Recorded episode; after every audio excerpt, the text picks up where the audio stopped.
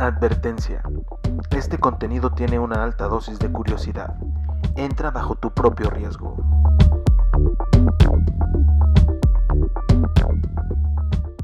Hola Internet, mi nombre es César Gaitán y esta es la tercera entrega de Futuro Posible, un podcast de Vanguardia MX. En esta ocasión platicamos sobre videojuegos, eh, cuáles son algunos de los implementos tecnológicos que han ayudado a que esta industria se convierta en una de las más rentables en términos de eh, innovación, actividad, dinero y por supuesto de algunas cosas bastante curiosas e interesantes que nos están volando la cabeza a todos los gamers. No dejes de escuchar si te gusta este tema y comenzamos.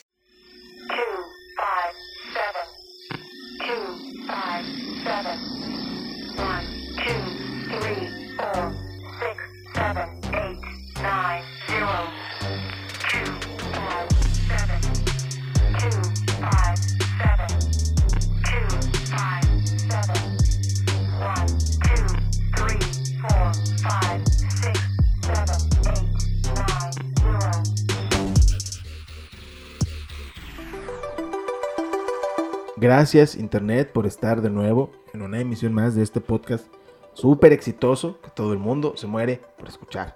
Y en esta ocasión, como decía bien en la intro, vamos a platicar sobre videojuegos y cómo ahora eh, pues esta industria está dando mucho de qué hablar, no solo por las controversias a las que siempre nos tiene acostumbrados, que si la violencia, que si es un trastorno, que si es un vicio, eh, esas cosas vamos a dejarlas un poquito de lado y vamos a centrarnos en, aspectos, digamos, un poco más positivos, ¿no? Eh, mucha, yo, yo recuerdo cuando antes se decía que de los videojuegos no se podía vivir, es decir, ni como jugador, ni como desarrollador, era muy complicado pensar que dedicarte a crear un videojuego podía ser un trabajo real, ¿no? Y sin embargo, miren, el día de hoy eh, resulta que la industria como tal, en 2019, eh, cerró con un valor en el mercado de 120 mil millones de dólares, esto según una, la firma de inteligencia Superdata que, bueno, se encargan de hacer algunos análisis eh, de marketing y, de, eh, y algunas otras cosas en la red. Y para este 2020, supongo que este dato es antes de la pandemia, eh, pero estaba su crecimiento estimado a que cerrara en 131 mil millones de dólares como valor de mercado. Esto obviamente es todo lo que está alrededor de la industria de los videojuegos. y una cosa también bastante importante, cuando menos curiosa para destacar, es que a diferencia quizá de otras áreas, la televisión por ejemplo, eh, los videojuegos, tanto quienes están detrás en la parte de, la producción como los jugadores, a menos a mí me parece que nos hemos sabido adaptar bien a los cambios. Eh, no solo en cuanto al diseño y al consumo, vamos a llamarlos como del producto como tal, sino en cuanto a las experiencias que los videojuegos pueden ofrecernos. Y eh, esto me parece como una de las cosas más enriquecedoras de, esta, de este mundo, ¿no? Eh, el tema ya no se limita solo a personajes icónicos de, algunos títulos que se quedan en nuestros corazones. No es solo el gameplay, que obviamente, al menos para mí, es el, core de todo, el centro. Eh, la historia, por supuesto, que no, no nos puede faltar. Pero no, esto va más allá. Va, creo, hacia ambientes, ambientes virtuales inmersivos, torneos profesionales eh, con jugadores que representan eh, con el control o el teclado en la mano lo que para otros son Messi y Ronaldo, ¿no? Al toque con el balón, por ejemplo. Eh, en un principio era casi imposible, muy complicado imaginar que esto se volviera popular. Ni siquiera estaba en el imaginario colectivo que el movimiento o el sonido, por ejemplo, de humanos pudieran activar comandos en una consola, ¿no? Eh, y, Mindblow también con la realidad virtual y aumentada. Eh, yo no sé si alguien en algún momento se imaginó que hubiera conciertos en vivo eh, dentro de algún videojuego, ¿no? O, ¿Qué más? Tal vez sí. Lo que, sí y el motivo de este capítulo se detona porque hace poco vi una nota que decía que una universidad estaba haciendo experimentos para poder escanear a tu perro o tu gato de forma digital y que estos pudieran aparecer en los juegos. Y yo no sé ustedes, pero eso cuando menos a mí me parece interesante. Me parece interesante sobre todo si hacemos una eh, breve retrospectiva histórica eh, de, la historia, ¿no? Eh, ah, este también es un punto un poco controversial, pero en 1952 se inventa la que el que se considera, digamos, el precursor de los videojuegos.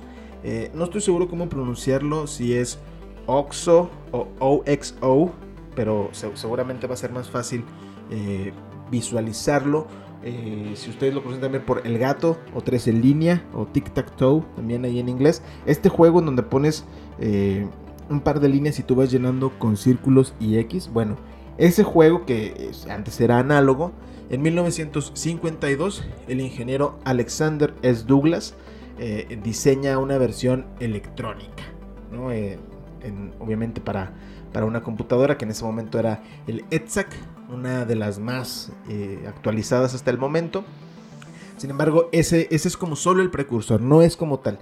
Los expertos y los anales de la historia dicen que el primer videojuego como tal surgió en 1958 y es el famoso Tenis para dos de William Higginbotham, que es eh, tal cual una pelotita que va de un lado a otro, se controla por unas perillas y hay unas eh, muy parecido al Pong, ¿no? Es algo, algo parecido, pero mucho más eh, rústico. Y yo sé que esto tal vez contrasta un poco con el nombre del podcast, porque estamos hablando mucho del pasado y no tanto del futuro. Eh, pero quería, quería iniciar con esto porque en realidad es un preámbulo para llegar a una historia personal, una, una anécdota emotiva, como siempre, haciendo gala del el ego, ¿no? seguramente ustedes tendrán una historia parecida y a mí me parece que todas estas historias son fascinantes. En mi caso los videojuegos llegaron a mi vida muy temprano, o al menos así me parece, y se quedaron desde entonces en mi ADN.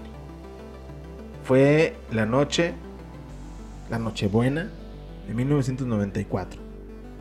Mi familia y yo regresamos a casa, pasamos Navidad en casa de mi abuelo, eh, y luego ya regresábamos a nuestra casa. Y cuando, entra, cuando íbamos entrando, mi mamá me dijo que todavía quedaba un regalo más por abrir. Entonces yo venía ahí cargado como con unas pistolas de juguete y un carro de control remoto y algunas otras cosas, no, no recuerdo la verdad qué, era. Pero al abrir la puerta de mi cuarto la vi. Estaba ahí sobre mi cama, delicada, hermosa, empoderada, gritándome que la abriera y y, no pude esperar. Y obviamente estoy hablando de la edición, el, bundle del Super Nintendo que incluía Street Fighter 2, The New Challengers, que era obviamente la, el, port para, para consola portátil de, este juego para que originalmente se, lanzó en las Arcadias. Eh, yo obviamente lo miré como uno mira las cosas de niños, tenía mucha admiración, mucha extrañeza, era muchísima emoción y como si hubiera hecho yo un descubrimiento histórico y Santa Claus en verdad se hubiera dado cuenta de que ese año yo fui un buen niño, me acerqué y la tomé entre mis manos. Tenía mi primera consola de videojuegos. Eh, en aquel entonces yo no recuerdo bien cómo es que uno se enteraba de estas cosas. Al menos a mis cuatro años, yo no recuerdo haber visto comerciales como para saber qué era. Eh, y mi recuerdo más vago es que eh, yo, conocí, los videojuegos por mi primo Carlos, que él ya era gamer y fan de algunos eh, RPGs, ¿no? Eh, obviamente todo esto que les estoy diciendo viene después de... en, ese momento solo fue emoción y un grito así, yeah, ya lo quiero abrir. Entonces abrí la caja y un unboxing muy torpe, este, los cables y todo. en aquel momento la, la salida de video del Super Nintendo. Era un sistema RGB eh, eh, adaptado especial para este tipo de consolas. Que luego requería ser conectado a un adaptador coaxial. Que al menos aquí en México era mejor conocido como el cuadrito. Y que tenías que seleccionar el canal número 4 o el 3. En mi caso yo siempre seleccionaba el 4. Eh, después de ahí unos pininos con los cuales yo me sentía todo un hacker por poder conectar la consola a la tele pum, lo metes el cassette, subes la perilla y se enciende. Ese momento me sigue pareciendo épico. El momento cuando bajan eh, las, cuando bajan las letras de Capcom y aparece Ryu eh, ahí eh, intimidante, iluminado por algunos relámpagos. Y yo sé que si tú estás escuchando esto, tú tienes una historia parecida con algún juego, con algún título que inició todo, que fue un detonante. Y eh, esas historias creo que siempre son, son valiosas, ¿no? Sin embargo, obviamente esto fue en 1994, las cosas ya han cambiado mucho. Las televisiones eh, modelo CTR, que son estos grandes cubos, eh, pues ya fueron suplantadas por pantallas en la década de los 2000 y luego en los Smart TVs que después del 2010 llegaron para inundar cada cuarto de las habitaciones. Eh, también se terminó la era del 2D. Las consolas caseras se popularizaron, llegaron motores gráficos cada vez más sorprendentes que eh, a la fecha no dejan de, no dejan de impresionarnos. Eh, también la exploración en juegos móviles por ahí poco antes del 2000 pues ya también se empezó a, ya había mucho antes por supuesto, pero ahí se empezó a popularizar de manera mucho más fuerte con el Game Boy y algunas otras, algunos otros inventos. Eh, el, HDMI, ¿no? Esto que les decía ahorita de los sistemas de, entrada y salida de video y audio. Bueno, en 2002 ya cuando se, instaló, por decirlo, el, el HDMI, pudimos dar esta transición de conexiones análogas a digitales. Conocimos los 1080 píxeles, ¿no? En una, por fin, por fin en una pantalla un poco más grande. Y después el 4K también por ahí en 2009 que, que llegó a nuestras vidas. Y si bien luego se ha comentado mucho que los videojuegos están buscando todo el tiempo emular la realidad, tener gráficas más parecidas a, a, una, a una, simulación real. Eh, lo cierto es que también esto ha ayudado a que las compañías, los desarrolladores, eh, busquen nuevos horizontes. Porque cuando ya se logra un parecido muy cercano a la realidad, creo que es cuando viene la, verdadera la verdadera creatividad en este caso, ¿no? Por ejemplo, los controles de movimiento, eh, que en, su momento creo que sí nos voló la cabeza, ¿no? Que quienes lo empezaron, eh, bueno, más bien todas las consolas de entonces lo implementaron, Nintendo con el Wiimote, eh, Sony con el Move el, para PlayStation y obviamente Kinect de Microsoft con este sistema de reconocimiento de gestos y voz. Eh, cambiaron porque ya no se trataba solamente de estar sentado frente a una pantalla con el control. Tú ya podías interactuar de una manera diferente. Obviamente esto tuvo muchas críticas en su momento, que porque lo que querían eran que adelgazáramos, que porque lo que, eh, incluso el sistema tenía fallas, a veces no reconocía los movimientos o la voz. Eh, el Kinect en particular luego tuvo muchas críticas negativas, pero bueno, fue parte del avance. Eh, después ah, vamos a brincar muchísimo hasta 2017 cuando sale el, Nintendo Switch. Tenemos nuestra primera consola híbrida, Y, bueno, en este, en este año, en 2020, eh, PlayStation 5 y el Xbox Series que han sido ya anunciados nos muestran que siempre se puede ir un paso más allá. El poder gráfico que tienen obviamente es sorprendente. Todavía no se muestran todos los features que van a tener. Eh, eh, y bueno, ni hablar de las PCs que siempre han estado en términos de poder, digamos, un paso más adelante, ¿no? Eh, en mi caso, mientras todo esto iba ocurriendo, yo pasé de Street Fighter 2 a ser un gran fan de los juegos de pelea, Smash Bros. en, Smash Bros. en particular. Con los años obviamente también desarrollé un, gusto desmedido por los RPGs y, el mundo abierto. Eh, obviamente he sufrido también la tormenta de remakes que se vienen, algunos buenos, algunos malos. Y más recientemente eh, me he quedado sorprendido con las experiencias de realidad virtual, pero bueno, ya, ya llegaremos a eso. hablando un poco de las consolas portátiles, yo no sé si ustedes lo sabían, pero el primer juego digital portátil no fue creada por una compañía de tecnología y no fue creada por eh, ninguno de los nombres que pudiéramos relacionar.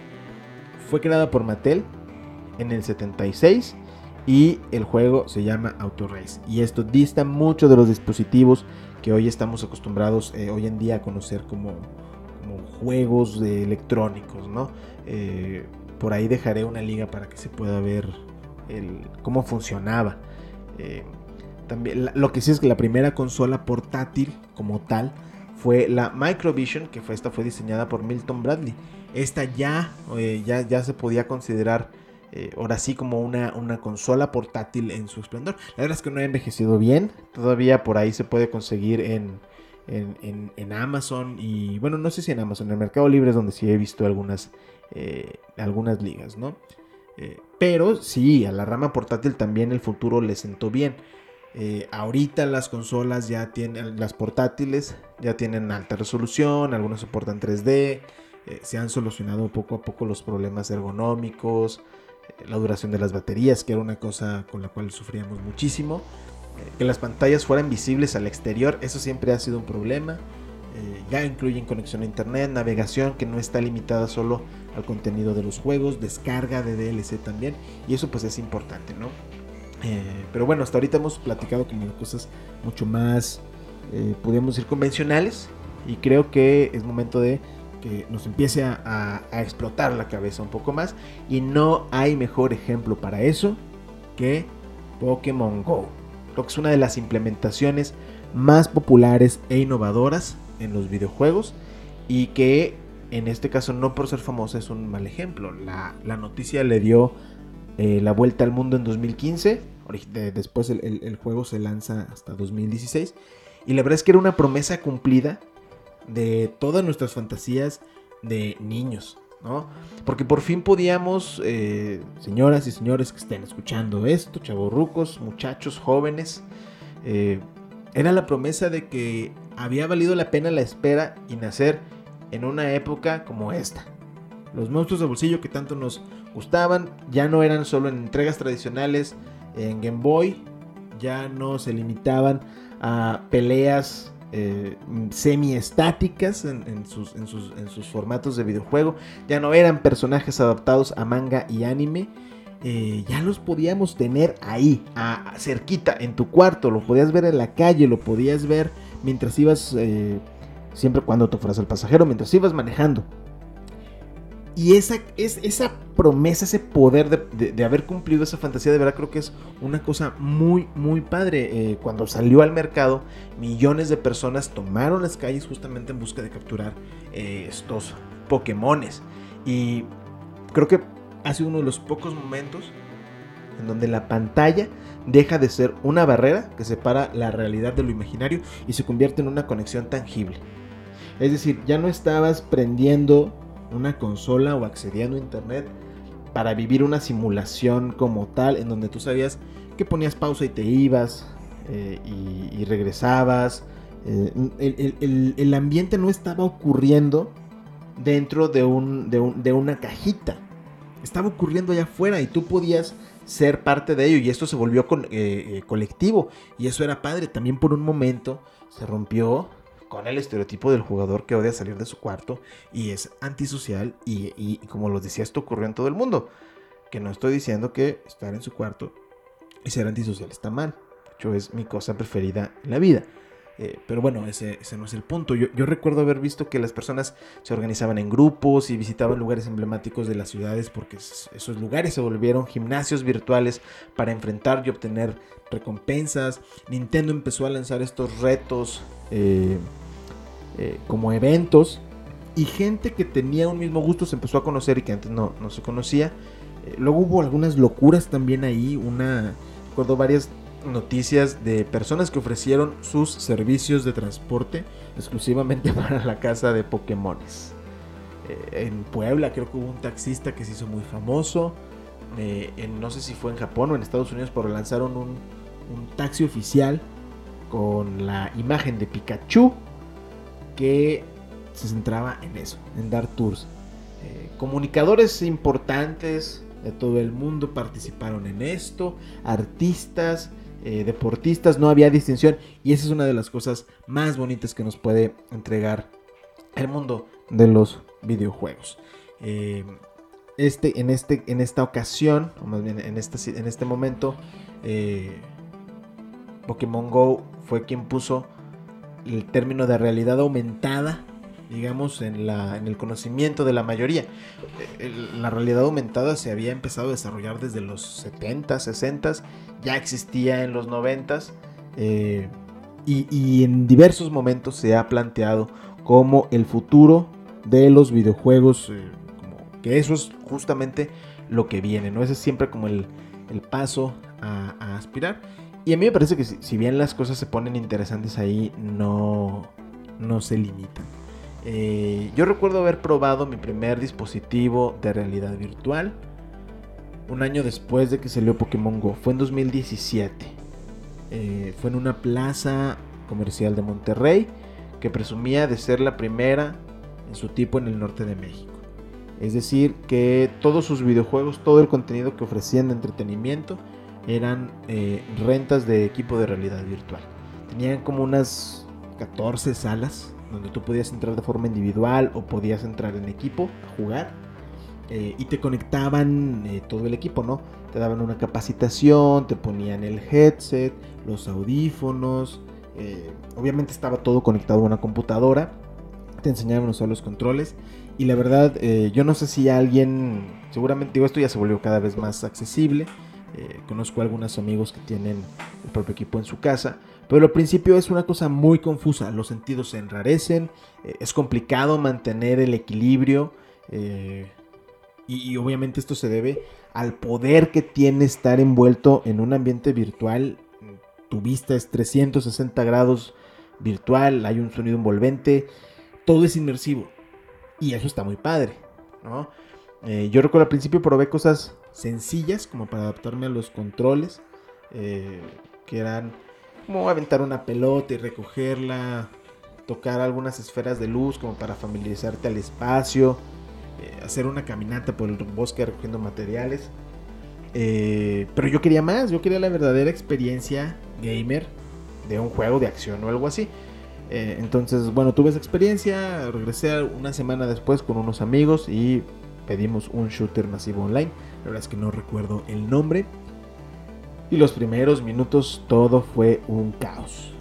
No me pude adaptar a los movimientos tan rápido como quería, mis acciones eran torpes, eh, yo todavía quería correr, mis piernas querían correr cuando en la pantalla se activaba el movimiento, porque mi cerebro como que no podía diferenciar eso y eso es algo muy interesante. Hay estudios de realidad virtual que justo nos dicen que eh, la realidad virtual para el cerebro no distingue de, lo que es verdaderamente real, ¿no?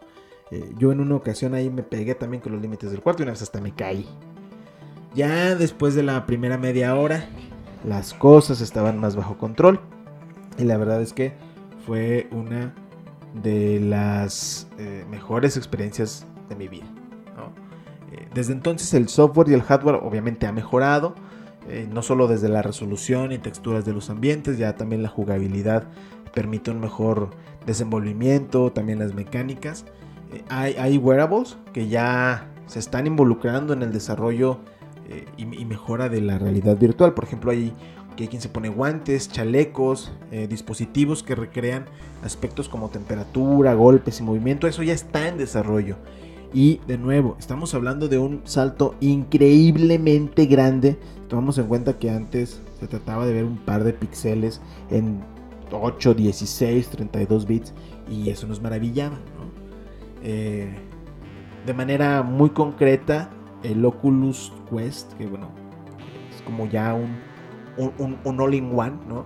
Eh, que es un, visor que no necesita estar conectado a una computadora eh, para emular y simular los, los juegos. Y además, que eso también pasa como muy, muy interesante, eh, muchos de los, de, los, de los equipos de realidad virtual requieren controles. Que tú tomes como unas... Eh, un, control físico, ¿no? Y una cosa bastante interesante del Oculus Test es que ya elimina esa parte, hace el tracking de manos y lo reconoce para que tú puedas tener interacción. Eh, aún con todo esto que les estoy platicando, y como les mencioné al principio, este episodio se desprende de una inquietud cuando vi que había un tema interesante y es que la Universidad de Bath en eh, Inglaterra está desarrollando un sistema que permite digitalizar a tu perro para después poder incluirlo en tu videojuego, en videojuegos, Tengo aquí una cita que dice, por lo general, Digitalizar a un perro es como digitalizar a una persona. Involucra múltiples cámaras y una versión canina de estos trajes de captura de movimiento recubierto con bolas blancas. Pero un equipo de informáticos de la Universidad de Bath eliminó todo eso, según una investigación compartida en GitHub. Es un desarrollo inusual, pero que podría mejorar eh, enormemente los campos que van desde la animación, el entretenimiento hasta la atención canina. Esto es parte de lo que dice la nota. Luego yo fui a revisar. Eh, cuando son las universidades siempre tienen ellos eh, un press release de, las investigaciones y en efecto la Universidad de Bath señala que están trabajando con 14 razas de perros diferentes para capturar sus poses y movimientos en una cámara RGBD que lo diferente de estas cámaras a otras es que esta puede medir la distancia de la cámara y de cada píxel. O sea, tiene como mucha resolución y, gran detalle para poder hacer esto, ¿no? Parte de la gente que está desarrollando esta investigación comentó que los dueños de los perros obviamente también podrán utilizar una representación digital en 3D de su mascota desde la computadora y que va, va a ser muy divertido. Y esto sí me llama la atención sí me, me pregunto cuánto tiempo falta para que esto se vuelva común y entonces eh, pueda quizá yo llevar a mis perritos, mis perritas a un centro de digitalización para que sean un avatar de un videojuego que me guste mucho. O tal vez la tecnología se va a democratizar con tal velocidad que ya vamos a poder tener estos eh, aditamentos en casa. La verdad lo dudo, tal vez no me toque verlo jamás, pero me hace soñar con que eso pueda pasar. Eh, otra noticia que también que pone de cabeza la comunidad eh, y que ocurrió justamente dentro del contexto de la pandemia fue el concierto de Travis Scott en Fortnite. Que yo no sé si es por mi edad o, Fortnite no es tanto mi juego. Sí, sí, he jugado un par de horas, pero no me, no me atrapa. Eh, es que la idea de que ocurra un concierto dentro de un juego se me hace como extraña. No es el primer evento en su tipo, ya ha habido algunos otros. Eh, pero de que todo lo que conlleva está increíble, eso, eso sí. Solo la idea al principio sí se me, hace, se me hacía rara. Eh, esto lo, anunció primero Epic Games, que es la los desarrolladores de, de Fortnite. Y dijeron que el evento, que se llamó Astronomical, era justamente para dar a conocer material nuevo de, de, este rapero. El evento se llevó a cabo los días 23, 24 y 25 de abril y había horarios específicos en los cuales los jugadores tenían que entrar. Eh, según una página especializada en tecnología que es hipertextual, se reunieron hasta 27.7 millones de jugadores únicos para estos conciertos, es decir, en, los cinco conciertos. Y eh, esto fue tendencia en varios países, incluido México. Estaba también España, Estados Unidos, entre, entre otros. Y, igual que lo anterior, esto me hace preguntarme, ¿vendrán más conciertos así? ¿En algún momento la industria de los videojuegos y de la música van a tener una participación mucho más experimental? Eh, estaremos por, ver alguna innovación seguramente que no tenemos en mente, sin, dudarlo, ¿no? Esto es algo que yo como gamer estoy dispuesto a aceptar dentro de los videojuegos, por supuesto. Eh, una de las cosas creo que más llamativas es que los límites aquí siempre eh, se pueden se pueden romper y eso está, está bastante, bastante interesante. ¿Qué, vendría después de eso para los, para los videojuegos? Tal vez van a ser proyecciones holográficas, ¿no? Pudiera ser que se trate de, eh, ahora sí, un nivel de inmersión al completo donde el cuerpo no diferencie de lo real y de lo, y de lo ficticio. No estoy seguro, pero sí estoy seguro que la fantasía y la utopía siempre han hecho avanzar la ciencia. Eh, imaginemos que en un par de años las cosas que ocurran en un videojuego vamos a poder trasladarlas directamente al mundo real. Cosas como conocimientos, habilidades, entrenamiento físico. Por, decir algo, si tenemos un juego de receta, de comida, de recetas, donde ocurre en un restaurante, imagínense que los logros que vayas eh, como destrabando, por decirlo de alguna manera, o que vayas acumulando, luego puedas conectarlos a tu cerebro y esos conocimientos se apliquen. y puedes entonces ser un gran cocinero siempre y cuando puedas avanzar en el videojuego. ¿no? O recuerdo cuando salió Guitar Hero que decía, es que jugar, jugar eso no te hace un verdadero músico. En efecto, jugar, eh, aplanar botones no te hace tener un conocimiento musical ni un oído musical. Pero ¿y qué tal si eso pudiera ser posible? ¿No? O qué tal si en estos juegos de aventura y donde uno empieza a correr mucho y tienes actividades físicas, eh, ¿qué tal si esos efectos después pudiéramos pasarlo al cuerpo físico? Estaría interesante. Yo no tengo duda de que quisiera vivir en un futuro así no tan extremo como luego se plantean en algunas áreas de la ficción, como en Sword Art Online, en SAO, donde luego uno queda atrapado en la simulación y los daños ocurridos en el juego se aplican de manera tan real que, incluso si uno muere en el juego, mueres en la vida real. Eh, pero creo que es justo aquí donde llega la pregunta de siempre y que nunca hay una respuesta eh, concreta ni definitoria, que es ¿qué le espera a los videojuegos en el futuro? Yo no lo sé, pero sé que va a ser fantástico. Si llegaste hasta este punto del podcast, te agradezco mucho. Eh, síguenos para más eh, productos de este tipo. Eh, en futuro posible estaremos hablando de, de, videojuegos y de otras cosas que tengan que ver con el mundo de la creatividad, la innovación y la tecnología. Mi nombre es César Gaitán y nos vemos en la próxima emisión.